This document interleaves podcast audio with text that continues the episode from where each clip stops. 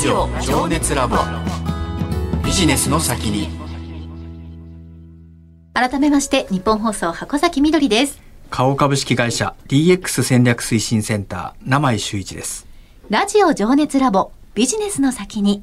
今回のテーマは AI 社会の到来。このテーマについて伺うゲストの方をご紹介します。元 ZOZO ネクスト取締役 CAIO で現在は株式会社イライザ取締役 CMO の野口隆二さんです。こんばんは。こんばんは、野口です。今日は楽しみにしておりました。よろしくお願いします。ありがとうございます。よろしくお願いします。ではまず、野口さんの経歴についてご紹介していきます。うん、立命館大学政策科学部在学中に、京都発 IT ベンチャーに参画。子会社社長や取締役として、レコメンド、ビッグデータ、AI、海外コマースなどの分野で新規事業を立ち上げ、その後、ZOZO グループに入社されました。大企業やスタートアップ向けの AI 研修や AI 推進アドバイザリーも提供。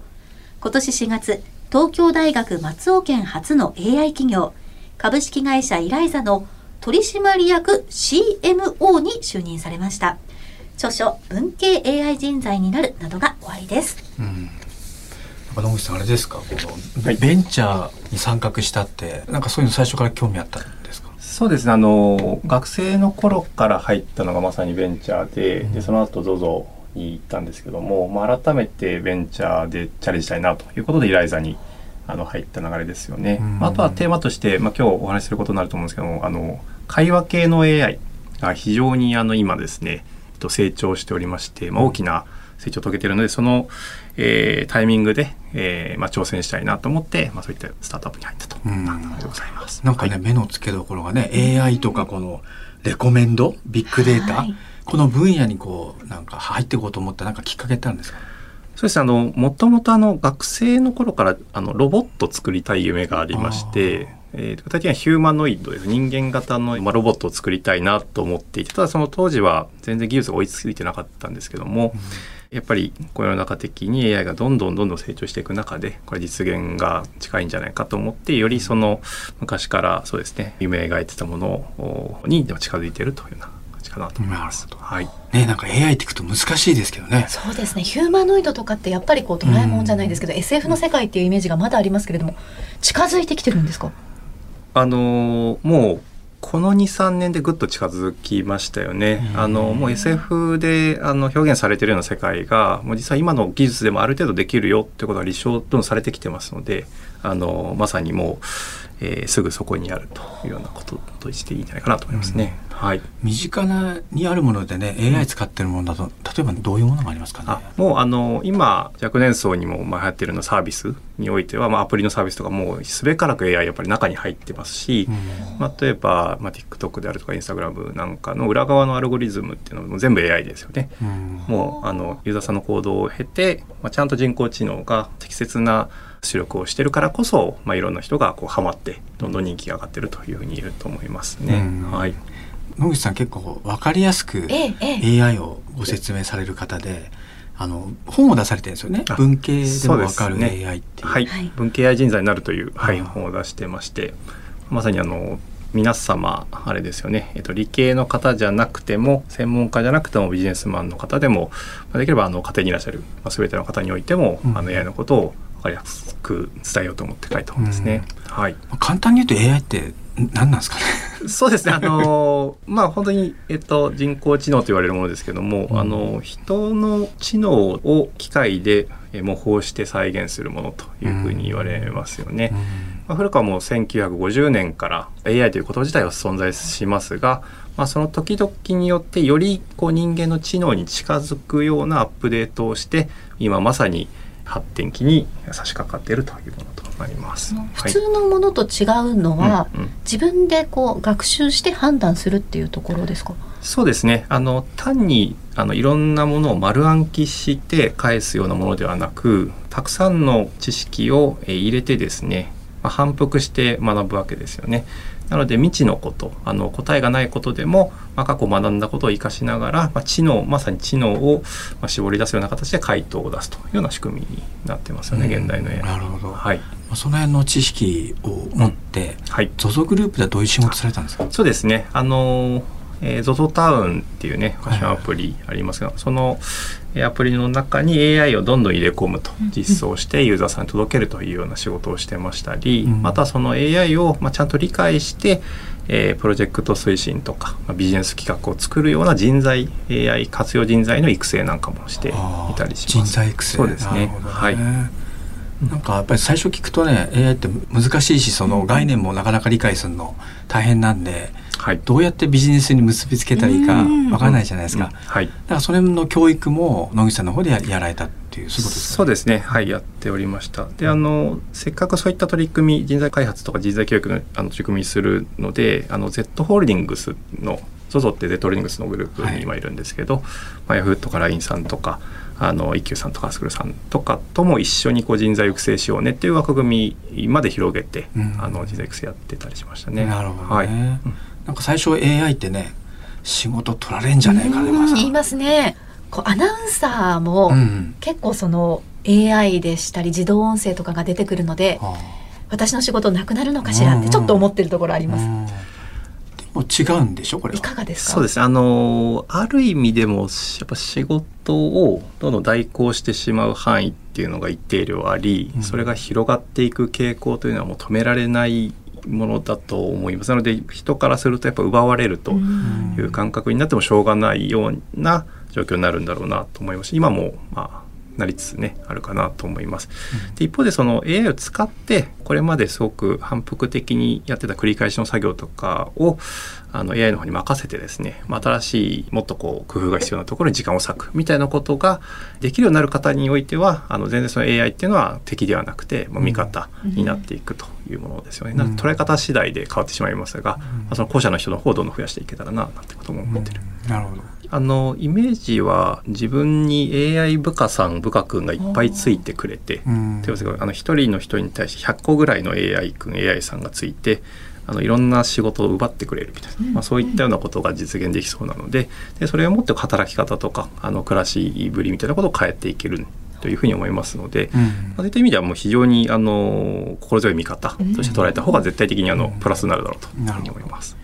まあ、そのあれですかね AI を使いこなすためには、はい、こうやっぱ AI の構造とかね、うん、その勉強ってやっぱり必要なんですか、うん、そうですね。あのープログラミング言語 AI に必要なプログラミング言語とかはもう覚えなくてもいいので、うん、えっと、AI ってこういう種類があって、まあ、こういうふうに作られるんだよ。こういうデータ渡したらこんなふうにできるんだよっていうのはですね基本的な知識とあと手触り感というかですね、うん、まあ、そういったものを得ていただければそれで十分というようなことですかね。はい、手触り感？あそうですね。あの私もなんかよく最近よく言うんですけどもこれ何かというとやっぱりこう AI ってなんかブラックボックスに感じると思うんですよね、うん、この中で何やってるかとかですね。どういうデータで学習しているのかとか作り方よくわかんないみたいなことだと思うんですけど、うん、今だとあのエクセルの表みたいなもの、縦横行と列があるものとかを用意すればあのドラッグドロップしてボタン「えい」って押すとですねなんかその予測してくれる AI とかもできちゃうんですよね。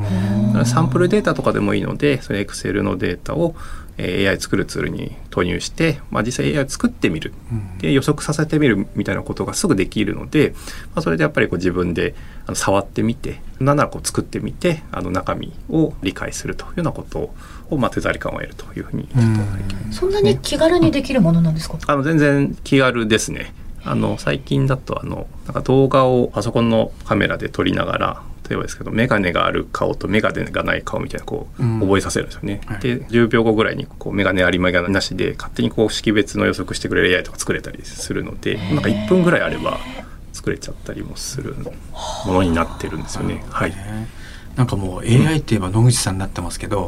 このなんていう自分のポジショニングっていうか、はい、俺は AI で生きてくんだみたいのは、はい、最初から考えて戦略的にやってたんです。えー、っとですね学生の頃それこそそのロボット作りたいとか、うん、そういうその機械にシミュレーションさせるっていう、うん、ゲーム理論っていうんですけどそれを専攻してたんですよね。でも社会に出るとそんなまだその AI が実践的に使われてないということだったので、うん、一旦ちょっとこう潜ったんですよね。潜ったというか仕事にはせずに。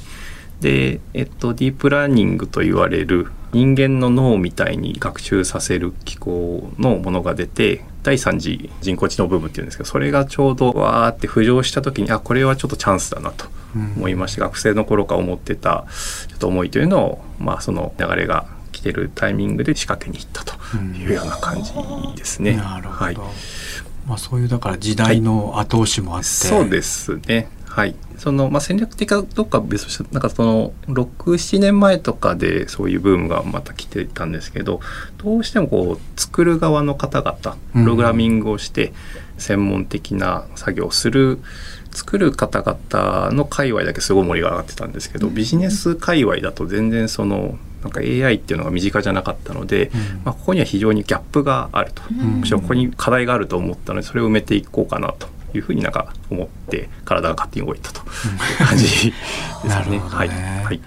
結構難しくてわからないなっていうその領域を分かりやすく、うん、多分本を通じて野口さん出されたあれが結構ヒットしたじゃないですか。ありがとうございます。はい。それ結構大きいですよね。ターニングポイントですよね。そうですね。そこであの今でもあの文系や人材になるっていう本を読んでましたとか、うん、今読んでますと言ってくださる方々が多いので、うん、本当にあのありがたいのターニングポイントだったなというふうに思います。で今はあれですか、はい、イライザで具体的にどういう仕事されてるんですか？そうですね。あのイライザっていう名前の発祥がですね世界で初めて対話型の AI ができてその名前がイライザっていう名前だったんですよね。あの綴りはちょっと違うんですけど、はい、えーと、初めての対話型の AI がイライザという名前ででそれの名前も受けて、うん、あの株式会社イライザっていうのは立ち上がったんですけども、まあ、その流れもあってです。今イライザでは、えー、日本語においてあの話したり、えー、読んだり書いたりする会話系の AI を作っています。でそれの、まあ、プロダクトの開発であるとかあの、まあ、マーケティング全般を私の方でやらせていただいていると。うんその会話型の AI で何ができるようになるんですか？そうですねあのこれはデモもあの出してるんですけどあの、まあ、例えば書くことができるんですよね例えばキーワードを5個とか6個とか選んでいただきましたら、えー、流暢な日本語はもう出来上がるんですよね、これはニュース記事形式でもいいですし、うん。あのメールも書いてくれるんですね。例えばですけども「白ヤギ様黒ヤギ読まずに食べた謝罪」みたいなキーワード入れると、えっとこれちゃんと AI が作るんですけど、はい、あの表題が手紙の件で、えー、黒柳様はお疲れ様です白柳です。えっ、とえー、前回は手紙を読まずに食べてしまいましたことをお詫び申し上げます、えー、次回からこのようなこといたしませんみたいなことを書いてくれるようなものが一例ですけども、もうできちゃうということなんですよね。であとはあの読んだりするという意味では、例えばいろんなあのデータを読んで、えーとなぜお母さんを太郎くんは怒らせたんですか？みたいなものを、えー、聞くと、えー、なぜなら、えー、お母さんの花瓶終わったから、うん、みたいなことをですねちゃんと抜き出せたりするわけですね。これ読むという AI ですけども、うん、はい。ただ話すという AI ではあのどっちが人間かわからないどっちが AI かわからないような自然なあのやり取りで、えー、AI が人の対話に対して対話を返せるというようなものですよね。なので書いたり読んだり話したりということがあの日本語でも今できるような状況になっていますが、はい、そういったことを依頼材を提供していると思います。なるほど。今の野口さんのお話を伺ったところで、うんうん、そろそろ残念ながらお時間なので、うん、ここから先についてはまた次回改めて伺いたいと思うんですけれども、うん、名前さん改めて今日のテーマ AI 社会の到来いかがですか、うん、やっぱりその私も今 e コマースを担当しててやっぱりそのね AI の技術を使ってビジネスってすごくこれから発展するんだろうなと思ったんですよね。で最後野口さんのコメントで対話型これまさに顧客サービスの向上につながる技術だと思うんですよ。このビジネスにこうどうつなげるかって多分そういうフェーズに来てるんで今後ますますね私の身近なものになってくるんじゃないかなというふうに思いました。私も今お話伺ってもうメール書かなくていいんだってちょっと思いましたね。ということでえ今日は元 ZOZO ネクスト取締役 CAIO で現在は株式会社イライザ取締役 CMO の野口隆二さんにお話を伺いました。次回もよろしくお願いいたします。はいよろしくお願いいたします。ラジオ情熱ラボビジネスの先に。